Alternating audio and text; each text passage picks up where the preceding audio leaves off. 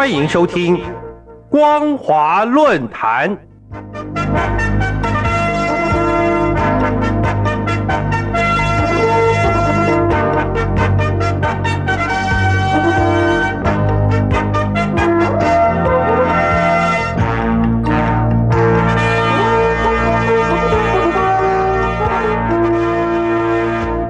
各位听众朋友，大家好，欢迎收听本节的光华论坛，我是苏燕。我们今天要谈论的主题是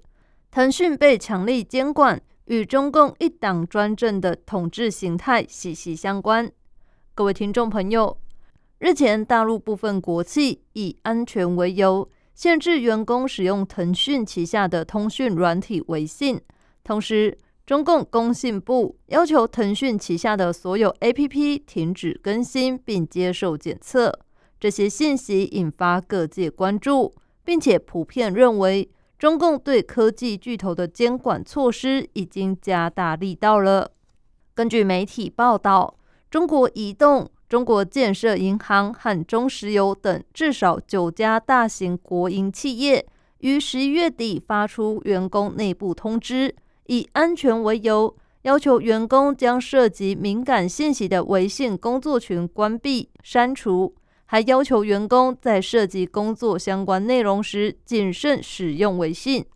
而就在这信息被媒体报道的前一天，也就是在十一月二十四号，中共工信部也突然发出通报，指称腾讯的九款应用程式违规，并勒令腾讯旗下所有 APP 停止更新，接受工信部技术组检测，待合格之后才能上架。受到这消息的影响，腾讯港股一度跌超过百分之三。腾讯在该天下午立刻表示，公司将配合监管部门的合规检测，在此期间，用户可以下载使用 APP 现有版本。这条消息虽然震动了大陆互联网圈，但其实中共对网络产业的管控力度不断增大，早已经有明显的迹象。整个现象从蚂蚁集团上市被叫停，阿里巴巴遭到罚款将近两百亿人民币，美团遭到垄断调查，一直到腾讯解除音乐独家版权，情形只能说是日益增强与恶化。接下来，今年七月初，中共正在大肆庆祝建党百年之际，赴美国上市的网络轿车龙头滴滴出行。被指涉及数据安全而遭到调查，APP 被下架。七月七号，中共监管机构又宣布，腾讯、阿里巴巴、滴滴出行、苏宁和美团等五大平台共二十二起合并或收购案都违反反垄断法，分别被处以五十万人民币的罚款。八月二十号，中共通过《个人信息保护法》。为科技公司如何收集和处理用户数据设定更严格的规定，而外界一致认为，这个信息保护法是最严格的数据隐私保护法。十一月三号，中共工信部发布通报，命令多家公司对共计三十八款违规索取信息的应用程序进行整改。这些公司包括腾讯新闻、QQ 音乐、小红书、探探等。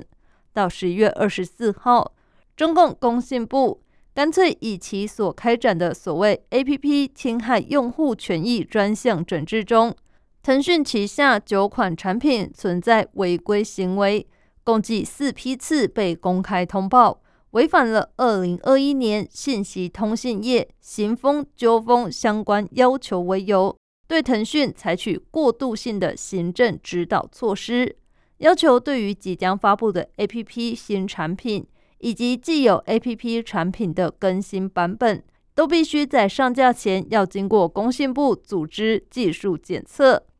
由这种不断升级监管措施的发展趋势可以知道，中国移动、中国建设银行和中石油等至少九家国营企业的员工被告知。微信上的工作聊天群可能包含敏感信息，应当关闭并且删除。显然也是中共加强对互联网巨头审查的一环，目标是直接指向腾讯以及腾讯数据收集的做法。根据资料，微信是腾讯旗下最知名的社交软体，而该平台在今年一月所发布的数据宣称，微信在中国大陆的日活跃用户已达十点九亿，用户数据堪称相当惊人。那为什么业务蒸蒸日上的腾讯会被中共当局当成强力监管的对象呢？这里面的原因主要还是跟中共的统治形态有关。我们要知道，腾讯之所以能成为互联网巨头，除了一定的技术优势之外，更重要的是拥有一种垄断地位，而这种垄断地位。若说没有官方某些人士的支持，那几乎是不可能的事。否则，腾讯过去怎么能够长期通过 APP 来获取不必要也不应该的用户信息权限？这表示腾讯的经营其实是政商一体的，在腾讯的背后一定有一些政治势力介入在里面。如今应该是中共当局。担心腾讯对个人大数据的掌控已经会威胁到政权的安稳，所以才决定对腾讯痛下杀手。各位听众朋友，在一党专政之下，任何企业的经营模式和发展规模都由中共决定。当他要利用特定企业时，可以给予这些企业经营特权；可是当他觉得企业有可能威胁到统治安稳时，就会毫不犹豫加以监管打压。腾讯的遭遇说明的就是这个事实。若不改变一党专政的统治形态，这种事是会一再上演的。感谢您收听这节的光华论坛，我是苏燕。我们今天所谈论的主题是腾讯被强力监管与中共一党专政的统治形态息息相关。如果您对节目的内容有任何想法或建议，都欢迎来信告诉我们。一般邮件可以寄到台北北门邮政一千七百号信箱，电子邮件请寄到 lily 三二九 at ms 四五点 hinet 点 net。透过这两种方式，我们都可以立刻收到您的来信，并且逐一回复您的问题。再次感谢您收听本节的光华论坛，再会。